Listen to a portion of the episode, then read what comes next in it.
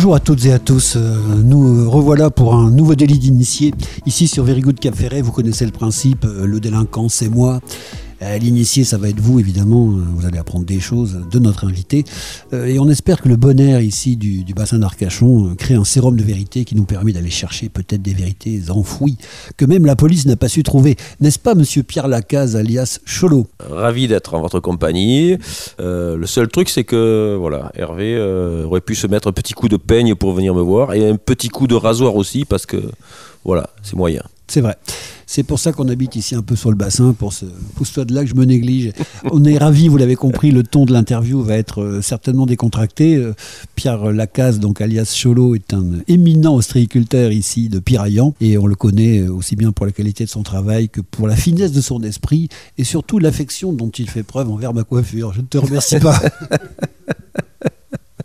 non, mais je pense que je vais lancer une participation pour te payer euh, deux week-ends chez, chez, chez De Sange, quoi. Parce que quand même. Euh, et voilà, et on a commencé par faire de la pub clandestine. Alors pour la peine et pour parler de publicité, donc toi tu es établi à Piraillance et euh, on fait connaissance, c'est le principe du délit d'initié. En fait, c'est une espèce de, tu sais, de, vieille radioscopie à l'ancienne du Jacques Chancel, sorti du frigo justement.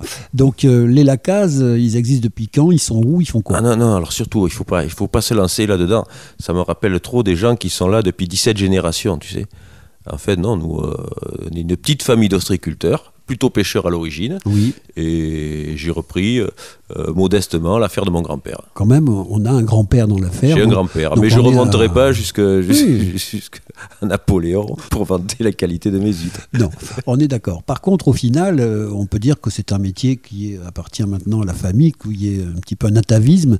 Et au final, tu as repris donc en tant que troisième génération donc cette exploitation agricole, agricole, ostréicole. Raconte-nous en un petit peu plus, évidemment, sur, sur le comment vous étiez d'où Vous arriviez de quelle région Comment vous avez découvert le bassin Qu'est-ce que vous avez fait Raconte-nous tout. Non, mais bon, c'est beaucoup plus simple. Je suis issu d'une famille de pêcheurs et à une époque où, où la pêche aux palettes, c'est-à-dire mon grand-père était paliquet, c'est-à-dire c'était de la pêche euh, avec des filets qui étaient attachés sur des piquets et il y avait plein de gens qui, faisaient qui pratiquaient cette pêche. Et petit à petit, la, ressource de poissons s'est raréfiée.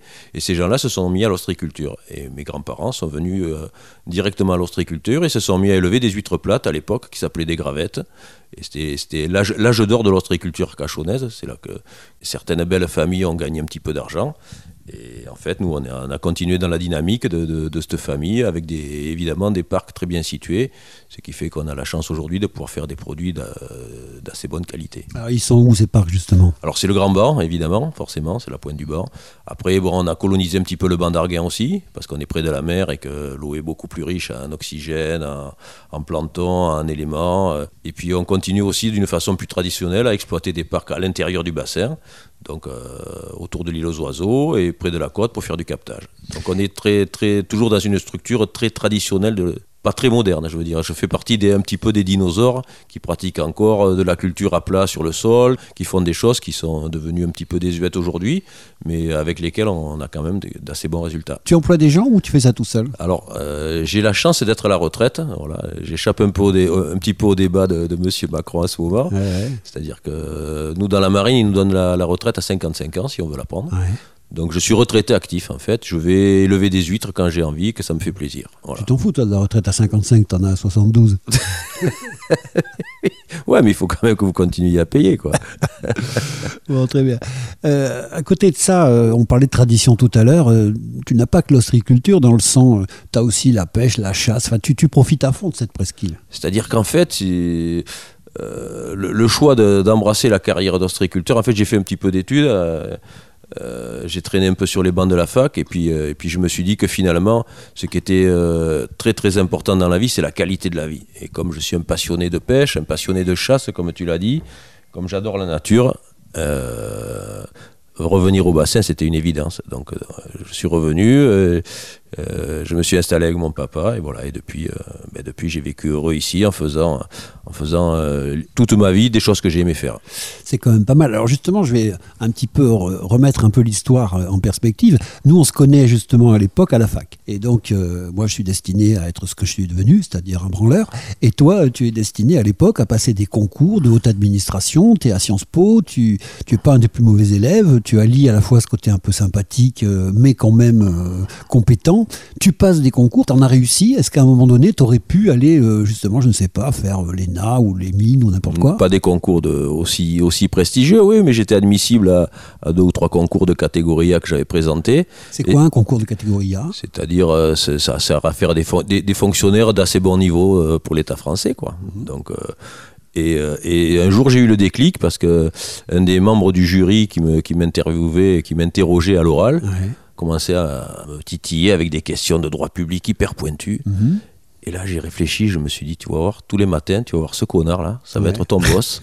il va te faire chier toute ta vie. Et je me suis dit, c'est pas possible. Je pourrais... Au même moment, ton père se fatiguait un peu. Voilà, et, et, je me suis dit, non, mais là, c'est le moment. D'abord, je pourrais pas, parce que si je me retrouve à Strasbourg, loin de mes bases, avec un connard comme ça qui me fait chier tous les matins. T'aurais, fait, fait, de la saucisse aux cultures. Ouais, non, mais je me serais pendu au bout de six mois, quoi.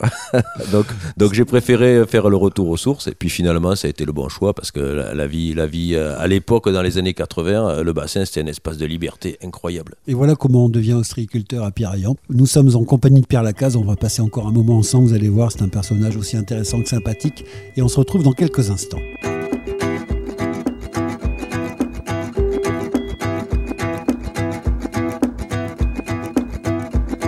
Very Good Cap Ferret.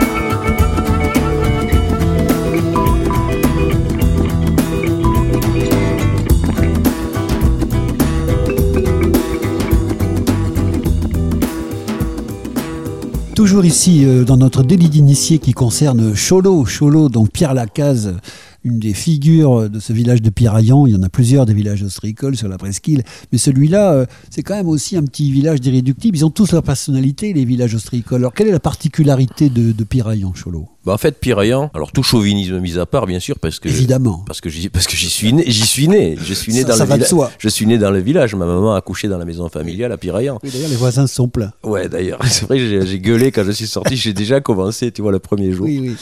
Alors, Non, c'est film celui- de- à mon film avis. de Lamberdeur a été fait en pensant à toi. À mon avis, ce village, euh, si on fait un petit peu le tour, parce qu'il y a 5-6 villages sur la presqu'île, euh, c'est celui qui est resté le plus dans son jus, le plus authentique. C'est celui qui a été le moins relooké par la mairie et qui est resté vraiment tel quel. Et, aujourd'hui, malgré euh, l'existence d'un port euh, moderne, qui a, Oui. la mairie nous a fait le un très- dire, il y a quand même eu une sacrée Ouais, un, modification très, très, be- récente. un très très bel équipement.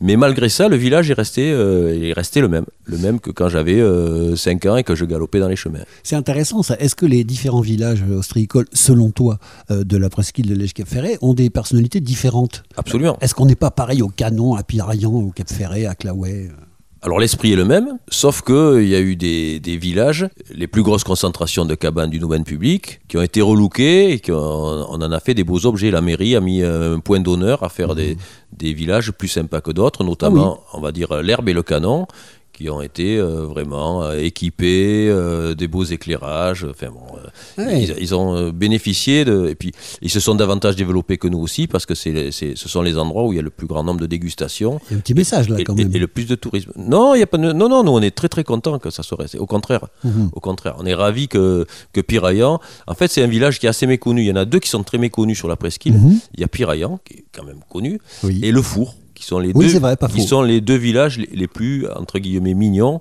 de la presqu'île parce qu'ils ont gardé leur identité. Et qui sont le- assez, entre guillemets, les, les- mieux cachés aussi, parce que pour aller à Piraillan, il faut tourner. Pas, ça se voit pas directement de la route. quoi. Ouais, ouais, c'est vrai. Alors donc c'est toujours intéressant. D'où vient ce surnom Cholo? Ça veut dire quoi Cholo? Pourquoi on t'appelle comme ça? Ah, Cholo, ça reste un peu mystérieux quand même. C'était, c'est, des, des histoires de, de gamins des villages. C'est des, Ah oui? sur- c'est des surnoms qui jaillissent comme ça et qui, qui traversent le temps. On ne sait pas pourquoi. Parce que, en fait, euh, dans tous ces villages, quand on était gamin, on avait tous un surnom. Euh, j'ai un voisin, c'est le Tèche, j'ai l'autre, c'est le Buffle, moi c'est Cholo. Euh, on avait tous un surnom. Donc euh, voilà. Après, l'origine exacte du, du terme, c'est sujet à. À controverse Ouais. ou, à, ou non, à- non, non, c'est, ou à euh, nuance ouais, c'est un peu oublié, je crois. Ah oui, d'accord. Donc euh, on se contente de la voir, on est content, on en est Ouais, fier, ouais, et, non, et on ne sait bon, pas d'où ça vient. quoi. Et ici, tout le monde me connaît sous ce nom-là. Quoi. Ok. Continuons un petit peu sur, euh, sur les villages, justement. À une époque, je crois que tu t'étais battu, ou pas battu, mais en tout cas, tu n'es pas neutre. C'est-à-dire que tu as discuté avec les municipalités précédentes pour le statut des villages. Tu as eu toi-même une fonction dans la régulation de la relation entre le village, la ville, la commune et les gens? Absolument. C'est-à-dire qu'en fait, dans les années 90, au début de ma carrière d'ostriculteur, comme effectivement je sortais un petit peu d'une école où on était euh, plus familier avec ce qui se passe dans l'administration, on, a- on se rendait compte que les villages, petit à petit, euh, ben, avaient perdu de leur identité et devenaient plutôt des lieux de villégiature pour des gens aisés Oui. que des espaces de travail et d'habitat pour des gens qui vivaient vraiment du bassin. Et donc à cette époque-là, en 94, avec quelques amis, on a eu l'idée de monter une association, loi 1901, Mhm. qui s'appelait l'ADPCN, D'accord. l'association des professionnels de la Côte Norois. Ok.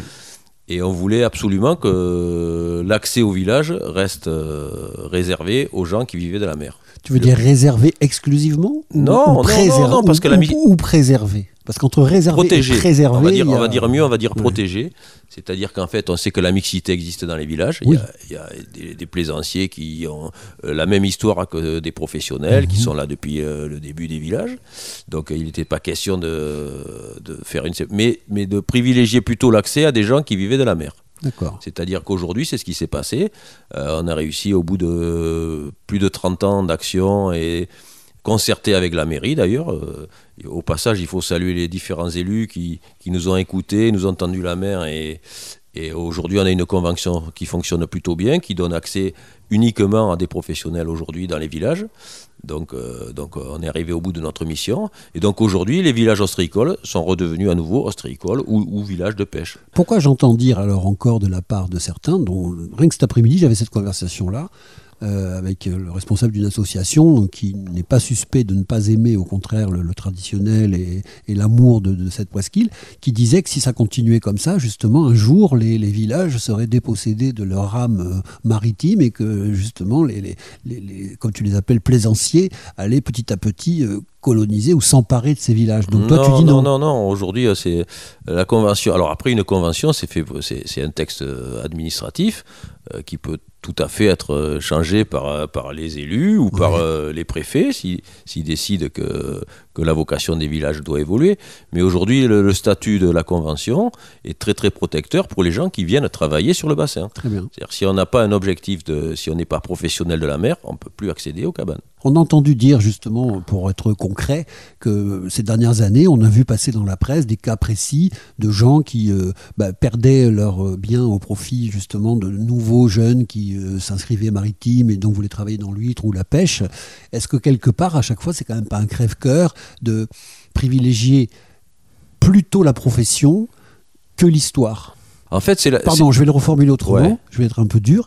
Est-ce que euh, il n'est pas un peu parfois difficile de dire bon, bah, du moment que tu es inscrit maritime, c'est pour toi, et toi, tu as 30 ou 40 ans, mais c'est pas grave, tu n'es pas inscrit maritime, donc c'est plus toi qui as accès à cet endroit? Non, en fait, c'est plus compliqué que ça. C'est-à-dire qu'on a eu des débats euh, variés, houleux et divers avec l'administration.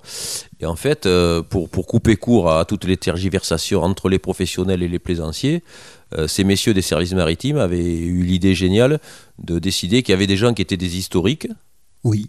et d'autres qui ne l'étaient pas. Alors, on était historique à partir de quels critères? Alors, c'était, il fallait être titulaire d'une cabane avant 68, 1968. D'accord. Voilà. Et donc, ils avaient décidé que les gens qui étaient titulaires avant 68 pouvaient héréditairement se transmettre leur cabane et que les autres ne pourraient pas le faire. Voilà.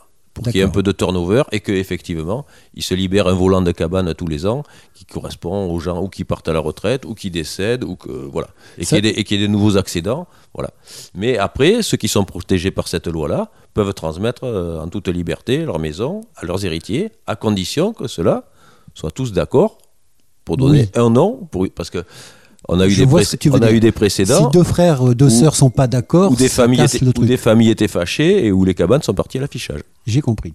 Alors, dernière petite chose, euh, parce que tout ça, par rapport aux, aux personnes qui découvrent un peu le sujet, c'est vraiment passionnant. Et pour être très complet, en même temps, tout ça, ça va pas forcément dans le sens de l'État qui, lui, dit moi, c'est du domaine public maritime. Donc, de toute façon, c'est incessible, intransmissible, quoi que ce soit, puisque ce n'est que de la concession. Alors c'est un statut tout à fait particulier parce qu'en fait, si on regarde bien euh, les textes euh, administratifs, l'habitat est interdit sur le DPM en France. Et donc, euh, la presqu'île Lèche-Cap-Ferré constitue une exception juridique en France, Mhm. puisque l'État y tolère l'habitat et, euh, et- et qu'on a pu négocier effectivement avec les, les différents préfets Mhm. euh, la mise en place de cette convention qui reconnaît quand même certains droits aux gens qui sont occupants. Voilà, on commence à rentrer un petit peu dans les mystères, non plus cette fois-ci de l'ostréiculture. On en a parlé déjà sur cette antenne de l'huître, euh, le temps qu'elle met à grandir, euh, les critères utilisés pour la rendre qualitative, ce qui peut lui nuire. On va y revenir tout à l'heure aussi, parce qu'il faut quand même rendre hommage au travail un petit peu à l'ancienne de l'ami Pierre. Mais c'est passionnant aussi de rentrer aussi dans les détails de cette vie des villages qui, au-delà de la carte postale et, et de l'instant magique qu'ils nous font passer, bah, sont aussi l'objet de convoitises, euh, euh, bah, de conflits, euh, d'intérêts divergents ou parfois convergents. On se retrouve dans quelques minutes, bien sûr, sur Very Good Cap Ferret pour continuer cet entretien passionnant. Rassurez-vous, on va parler d'autre chose que de technique aussi. Very Good Cap Ferret. I met my love by the gasworks wall. Dreamed a dream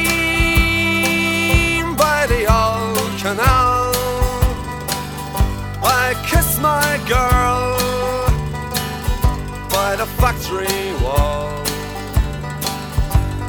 Dirty old town, dirty old town. Clouds are drifting across the moon. Cats are prowling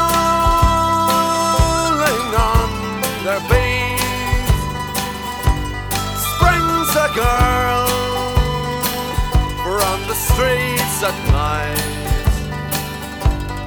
Dirty old town, dirty old town.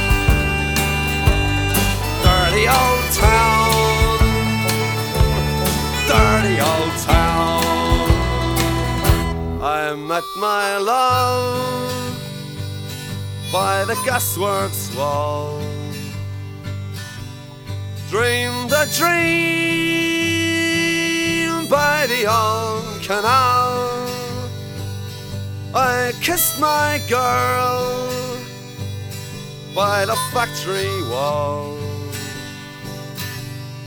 Dirty old town, dirty old town, dirty old town, dirty old town.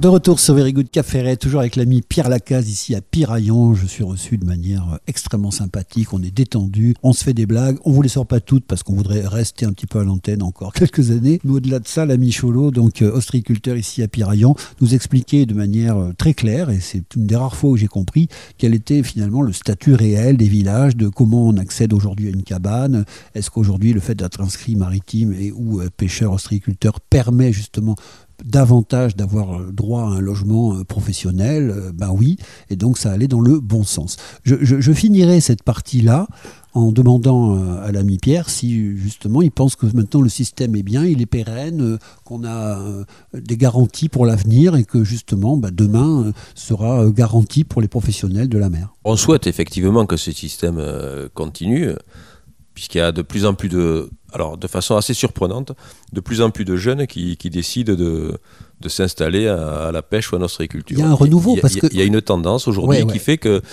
qu'il y a pas mal de, de jeunes et donc on s'en rend compte parce que quand une cabane passe à l'affichage, on s'aperçoit souvent qu'il y a plusieurs demandeurs sur la même cabane. Donc ça veut dire qu'il y a véritablement un engouement.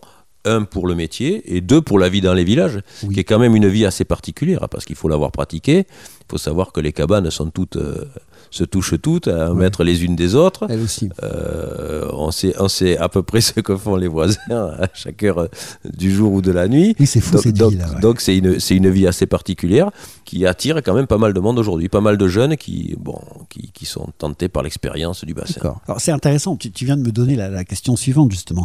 Euh, comment on fait pour vivre là-dedans? Parce que c'est sympa sur le côté, le petit village gaulois, tout le monde se connaît, tout le monde euh, épaule contre épaule avec juste un mur de séparation. Enfin un moment donné, je sais pas, on veut une vie intime, on a des bébés, euh, enfin on n'a pas envie de se tuer les uns les autres au bout de, de, de 3 ans, 30 ans. euh. C'est pour ça que la mise en place de ces textes a été intéressante, parce qu'en fait, euh, la vie dans une cabane, ça correspond en général au début d'une carrière. Ouais. On se rend compte assez facilement que, que tous ces jeunes qui se sont installés au début dans des villages, Mhm. petit à petit, ben, ils ont acheté sur le privé, en dehors, pour justement avoir Leur intimité. plus d'intimité, Ouais. plus d'indépendance, parce que c'est quand même assez contraignant. Ben oui, je veux dire quand même que quand on a, je ne sais pas moi, euh, des enfants ou qu'on a envie d'apprendre à jouer au violon par exemple, ou quoi sûr. que ce soit, ou qu'on est nocturne et qu'on préfère sûr, écouter la sûr. télé à 2h du matin et qu'on est un peu sourd. Ou ben, qu'on a des voisins un peu fêtards, hein, ça, ça arrive. hein. C'est ça. Oui, des gens bah qui oui. aiment la fête, ou qu'on a une grosse dégustation qui, est, euh, qui jouxte votre cabane d'habitation, où on entend le bruit des fourchettes jusqu'à 23h. Profitons-en pour adresser un message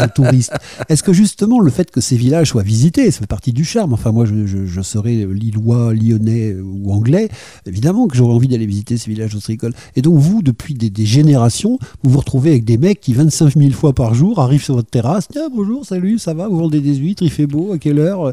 Il y en a pas marre Ou au contraire, c'est génial? Non, on, on est rodé maintenant, on est un peu les Indiens de la réserve en fait. C'est-à-dire que et bientôt, il faudra qu'on achète un pantalon rouge, un béret et, euh, et, et et qu'on reprenne le, le costume traditionnel de nos grands-parents. On est quand même un petit Ouais. peu une, une image, euh, Oui. une image stéréotypée de l'ostriculteur qui vit dans sa cabane, qui a sa- son petit atelier à côté ou sa dégustation. Mais indispensable. Et ouais, l'homme de l'homme de la vous, mer. la carte postale n'existe pas. Voilà, absolument. Mais tous les bateaux de l'UBA qui passent là tous les jours, ils viennent longer euh, Ouais. nos villages euh, au plus près pour qu'on soit on est en photo sur toutes les cheminées de Strasbourg, quoi. Ouais. En tout cas, voilà, bah, moi j'avoue que, euh, comme beaucoup de gens, je suis venu vivre à un endroit qui est un petit peu désert l'hiver. Enfin, tu vois, si j'aimais la foule et, et les hordes, euh, je vivrais pas ici, quoi, tu vois. Et donc le côté euh, à la fois merveilleusement sauvage et merveilleusement fraternel d'un village me plaît. Et d'un autre côté, cette promiscuité, ce, ce manque d'intimité est flippant. Et donc tu viens de me donner la réponse. En fait, on s'achète autre chose euh, quand on vieillit un peu. Quoi. quand on peut, voilà.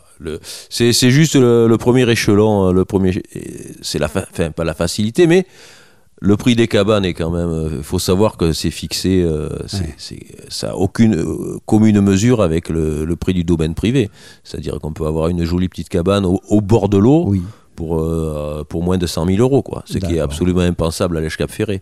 Donc c'est pour ça qu'on a voulu aussi protéger cette réserve foncière Mhm. pour des gens qui n'avaient pas forcément des gros moyens.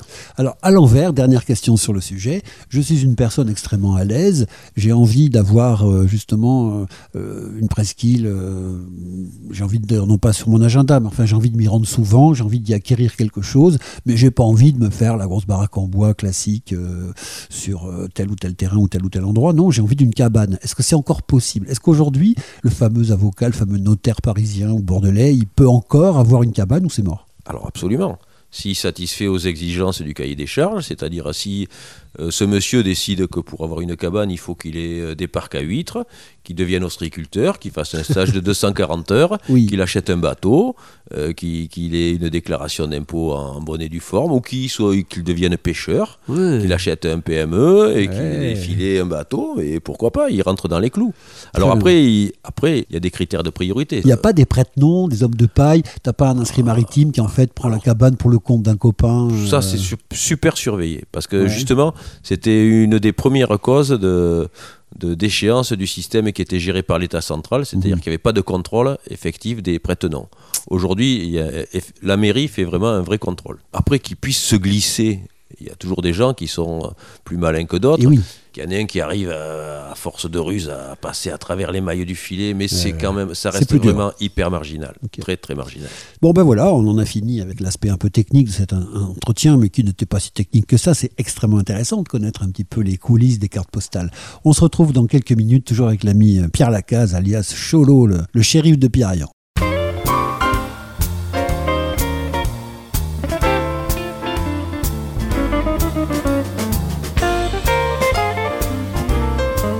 Cap Ferret. en planche de sapin, en rondin de Cerdagne, rivet de Vidalin et tapissé d'amas. Elle a vu sans pitié de la Noé au bagne ma cabane, ma cabane. Elle a vu défiler au pas du métronome des écureuils paumés et des grands prix de Rome d'un bleu toute couleur. C'est pour ça qu'elle est bonne, ma cabane,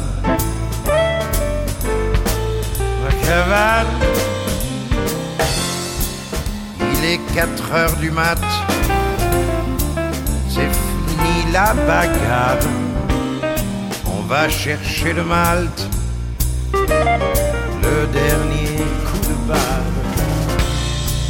Elle va pouvoir dormir jusqu'au lendemain soir. Ma cabane. my captain.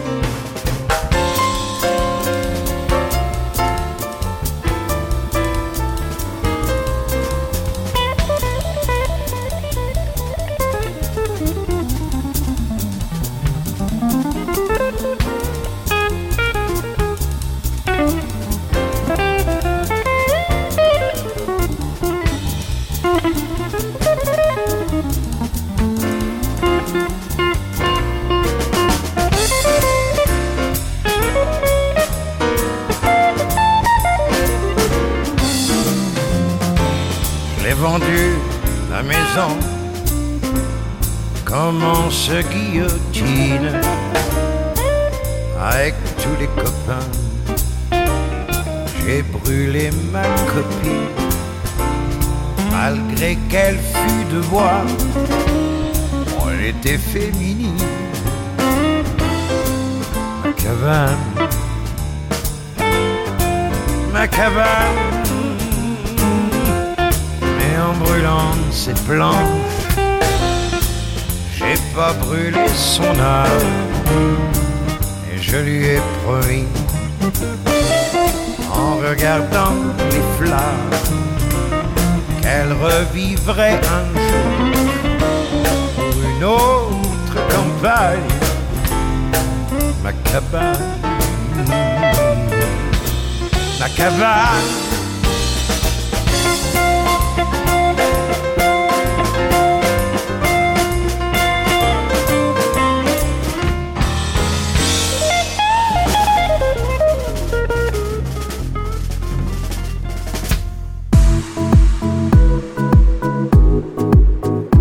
On est de retour sur Very Good Cap Ferret, c'est délit d'initié, toujours avec Pierre Lacaze. Euh, Vous savez qu'on l'appelle Cholo et je vais vous expliquer pourquoi. Eh bien, on n'en sait rien. Même lui n'est pas capable de nous expliquer pourquoi il s'appelle Cholo. Alors, mon cher Pierre, euh, je voudrais passer à un aspect un petit peu plus léger de, notre entretien, quoi qu'il l'ait depuis le départ, hein, rassurez-vous. Mais euh, quand on est ostréiculteur, il peut se passer des choses extrêmement étonnantes. Je pense par exemple à l'anecdote que tu vas avoir la gentillesse de nous narrer et qui consiste à être sollicité un jour sur le pré d'une plate pour un tournage? Euh, c'est, bah, je sais pas si je vais le raconter quand même. Allez, on est entre nous. Non, en fait, oui, oui, il m'est, il m'est arrivé de, ouais, un jour de, de prêter un de mes bateaux professionnels pour, euh, pour faire euh, le shooting euh, d'une revue euh, un peu olé olé. Pas espagnol, hein. Olé, olé. Mais bon, c'était il y a très très longtemps et, euh, et on a perdu toutes les traces euh, existantes de- des derniers clichés. Heureusement, je pensais que tu parlais des traces ADN. Alors, pour faire simple, parce que là, ça me suffit absolument pas, donc je vais être obligé d'aller un petit peu au forceps. Pour faire simple, un ami, euh, et tu ne te doutes de rien, te demande si éventuellement tu pourrais fournir une plate. euh, Non, non, c'était pas un bateau. En fait, en fait Ouais. le gars qui, qui était mandaté par une, une revue érotique de l'époque euh, cherchait une cabane sur un des villages. Et comme Mhm. euh, à l'époque, effectivement, je m'occupais des villages ostréicoles, Et voilà. on lui avait donné mes coordonnées pour faire un shooting le 14 juillet dans un village ostréicole. Compliqué. C'est un peu compliqué, surtout quand les personnes sont un peu dénudées. Donc euh, je dis au, je dis au gars, désolé, mais bon, le 14 juillet en plein été, on peut pas faire ça. Et Voilà, vous remarquerez pas que c'est une histoire de comment ça, c'est moralement inacceptable. Non, la réponse était non, il n'y a pas de place. Et donc, euh, il revient, je suis dans ma cabane deux jours après, en train de trier mes huîtres. Ouais. Et depuis, depuis ma fenêtre, on voit les bateaux devant Piraillan. Et comme je lui dis qu'il n'y a pas de maison, il me dit Et un bateau? Euh, On pourrait pas louer un bateau? Alors je dis bah, Peut-être, on pourrait. Et il voit le mien devant, mais il sait pas que c'est le mien. Ouais. Il me dit Celui-là, il est vachement chouette, on pourrait pas le louer, celui-là Je réfléchis, puis je dis bah, Peut-être, on peut le louer. et donc, en fait, euh, ben, j'ai amené tous ces gens-là le 14 juillet euh, faire des photos sur le bassin d'Arcachon Eh oui. avec des jeunes filles. euh, En fleurs. ouais. C'est ça. Comme quoi, vous voyez, il y a des bonnes surprises parfois dans, dans le métier d'ostréiculteur que l'on connaît tous pour être âpre, difficile, dépendant des éléments et euh, des circonstances, mais de temps en temps, il y a des compensations. Donc, mon cher Pierre, pardon de t'avoir extirpé cette anecdote. Euh, tu parlais tout à l'heure de d'autres surnoms, euh, le tèche, le buffle et tout ça. Bon, vous êtes une sacrée bande, excuse-moi de le dire, mais de- je sais pas, de barbares, quoi. Vous avez quand même mis des choses à feu et à sang. T'as deux, trois anecdotes comme ça, des mecs de Piraillan qui déboulent en ville? Oh, non, on avait, à une époque, on avait une, ce qu'il y avait d'amusant, c'est qu'on avait une équipe de football qui regroupait tous les villages ostréicoles de la presqu'île. Ouh là là Donc il y avait des joueurs du Cap Ferré, de l'Herbe, du Canon, de Piraillan. Ouais. Et euh, à l'époque, on rencontrait régulièrement des équipes bordelaises, euh, des équipes des boîtes de nuit ou des restaurants de la presqu'île. D'accord. Et, euh, et c'était souvent des troisièmes mi-temps plutôt animés. Ça, je veux bien le croire. Euh, Il y a des forces de la nature dans tout ça, parce que c'est un petit peu la campagne de la mer, le village ostréicole. Donc, euh, on on a forcément le, le- le gars le plus fort du village et compagnie. Euh, Le, le Buffle, par exemple, que je connais d'il y a longtemps, c'était un ancien rugbyman Oui, oui. de, premier, de, de haut Ah, niveau, non un, vrai personnage. Oui, oui, Michel a joué à très très bon niveau. euh, Michel Placeau, si tu nous écoutes. Ouais, ouais, Euh, Michel, si tu nous écoutes, je te fais la bise de gros vilain. Voilà. Et euh, oui, oui, Michel était vraiment une figure, et toujours d'ailleurs, hein, une figure des mecs qui, très ont, haut qui en couleur. sont des masses physiques, Oui, oui, non, et des puis, masses de personnalité, de, de grosses voix. Oui, des- puis c'est c'est des gens sur qui on peut compter, c'est des gens solides, c'est des, des purs, quoi. Donc, Voilà. euh, effectivement. Alors, on a, eu, on a eu cette période où on, a, ouais, on sortait pas mal et, et, et l'amitié a traversé, a traversé les décennies, puisqu'on continue toujours à se fréquenter et à passer d'aussi bons moments qu'il y a une vingtaine d'années. Exactement. Alors, puisqu'on parle un peu du passé, du présent, essayons de faire le, le grand écart, le pont entre les différentes époques. Est-ce que tu fais partie un petit peu des, des sceptiques de l'avenir? C'est-à-dire que tu te dis, ouais, il y a quand même quelque chose qui change sur cette presqu'île.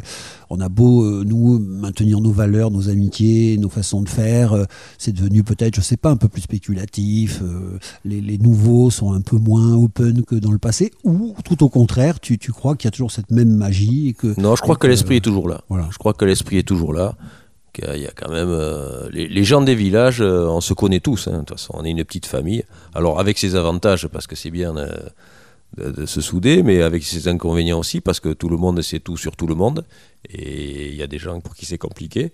Mais non, non, moi je, pense au contraire qu'il y a un avenir très prometteur. Justement, ça va rester encore, comment dire, un petit peu le noyau dur de, la culture du bassin. Euh, Les, villages, c'est fait pour ça. Les gamins, ils galopent toujours dans les chemins. La, vie reste toujours aussi douce, même si des fois l'hiver elle est un peu plus compliqué. Mais non, non, il, re- il reste toujours cet esprit-là qui est présent et, qu'il faut entretenir et sauvegarder. Et en fait, je crois que ça se fait tout seul. C'est-à-dire que les gens qui réussissent, parce que c'est quand même euh, une- un objet de convoitise, ceux qui réussissent sûr. à, à- à s'intégrer dans les villages font tout ce qu'il faut pour, pour justement vraiment s'intégrer et, et partager avec les autres. Oui, alors justement, on a dit tout à l'heure qu'il était important de privilégier les, les, les jeunes, les, vocations maritimes dans, dans des métiers qui sont un petit peu difficiles et qui ont, Dieu merci, aujourd'hui tendance à redevenir un petit peu d'actualité. Donc euh, il y a de la demande. Mais euh, en même temps, moi j'ai des clichés comme ça qui me reviennent quand je pense à toi, où je vois euh, l'ostréiculteur qui a fait des études, qui fait le con avec le ténor du barreau, qui fait le con avec le mec qui anime des émissions de bagnole à la télé. Enfin, tu vois, il y a une espèce de mixité de mélange euh, qu'il faut absolument conserver aussi. Donc, euh, et qu'on s'efforce d'entretenir. Et Alors, Donc l'équilibre, il est où, quoi Tu vois, voilà. Mais l'é- l'équilibre, il est, comment dire, le ténor du barreau, ben, il a défendu la profession à une époque, donc Mhm. euh, il a tout à fait sa légitimité. Quand on a eu vraiment des gros gros problèmes dans l'ostréiculture, Mhm. il était là à titre gratuit pour nous tirer d'affaires, donc c'est tout à Mhm. fait, tout à fait logique qu'aujourd'hui il partage, il partage euh, notre voisinage. les bons moments aussi. Euh, l'ho- L'homme de télé, ben, dès qu'il a 5 minutes, et il nous amène ses nouvelles voitures sur le port pour qu'on Mhm. fasse des images, et il fait la promotion de la presqu'île, et, oui, oui, et non, mais d'accord. il, il montre le bon côté des choses. Donc, euh, donc tout ça, c'est comment dire, c'est une espèce de melting pot où Oui. où il y a où il y a toutes les influences, que ce soit que ce soit des gens qui ont des moyens, des gens qui n'ont pas de moyens. On est tous assis autour de la même table le week-end, on boit des coups ensemble, et, et puis euh, voilà, et c'est la vie des villages. Et c'est la mixité, donc un petit peu. Absolument. Et la mixité, il faut absolument la protéger. Voilà. Donc, euh, comment on va faire pour, pour préserver la mixité si on verrouille l'accès Non, non, justement, euh, pour une fois que l'État fait quelque chose de pas trop euh, stupide, c'est que, c'est que cette histoire d'historique Mhm. permet à un grand nombre de familles, de gens qui ne sont pas du métier, de conserver leur cabane Eh ben, et, et- et à leurs enfants de continuer à venir et leurs petits-enfants et, j'espère d'autres générations. Et j'espère surtout que cette norme-là sera jamais euh, euh, révisée par, euh, par les collectivités parce que ça permet justement Mhm. d'entretenir euh, un petit peu ce côté historique du village, qu'il soit professionnel ou plaisancier. Très bien, mais grâce à Pierre Lacaze, le cholo de Pierre Ayan, nous, en avons, nous avons compris beaucoup plus de choses. Moi, je vis ici depuis très très longtemps et je vous assure que chaque fois que je finis de discuter avec lui, et si vous voyez sa tête, vous verriez que c'est pas évident, je me sens pourtant plus intelligent. c'est curieux. On se retrouve tout de suite après la dernière pause de cet entretien que j'aimerais éternel, mais les bonnes choses ayant une fin, on va se retrouver pour une conclusion juste après ça. Very good Cap Ferret. Oh, what a day! And congrats on the keys to your place. You've escaped the rat race, as they say. Now you're settling in for the stay. Anyway, you got a blank slate to renovate.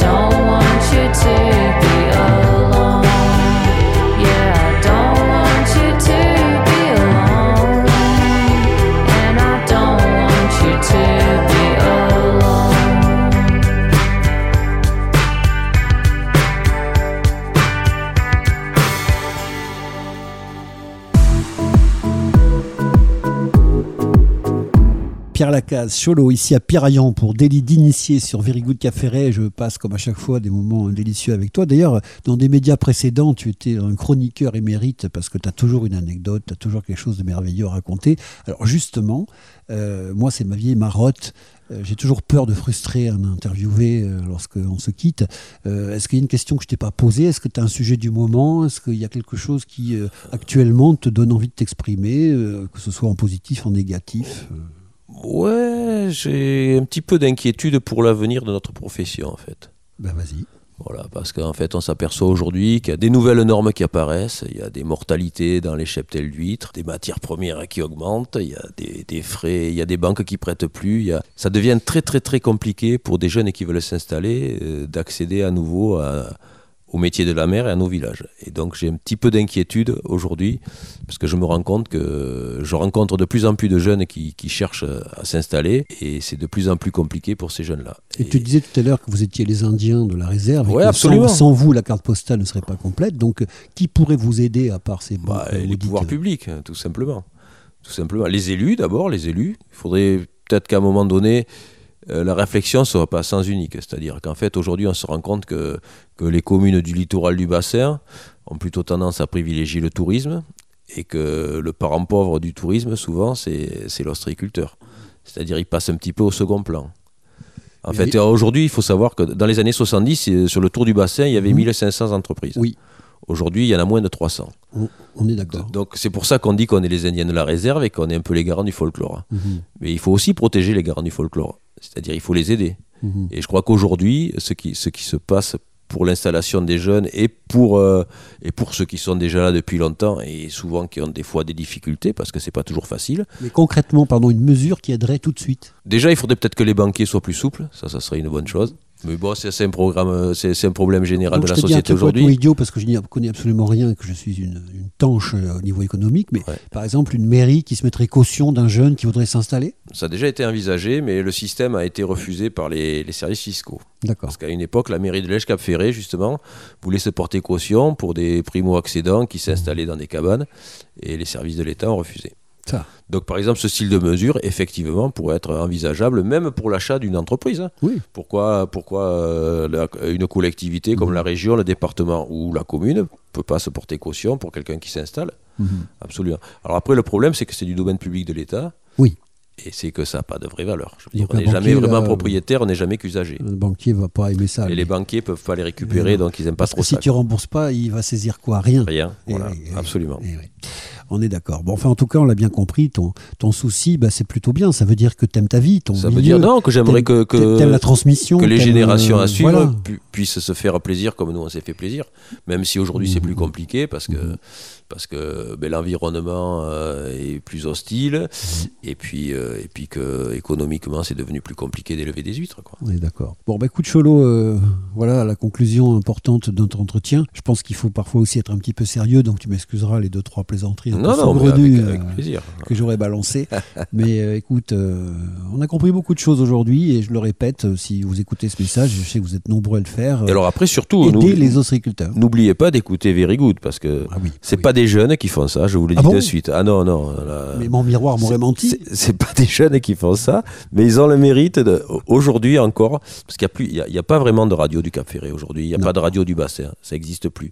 Il y avait un, un dinosaure autrefois qui s'appelait Hervé Larry, qui avait essayé de monter un truc qui était plutôt sympa, Bah ouais. où il y avait une bonne ambiance, et, euh, et bon, il a arrêté, et, et là c'est bien qu'il y ait un nouveau projet. Oui. Et moi, je fais partie des gens qui sont ravis de rencontrer à nouveau ces gens-là qui s'occupent à nouveau de nous, de la presqu'île, de lui donner une voix, de lui donner de la musique, de faire un peu de business et, et de nous rassembler tous. Et puis de devenir plus intelligent grâce à nos invités qui nous apprennent des choses. Et là, on leur fait la bise à tous.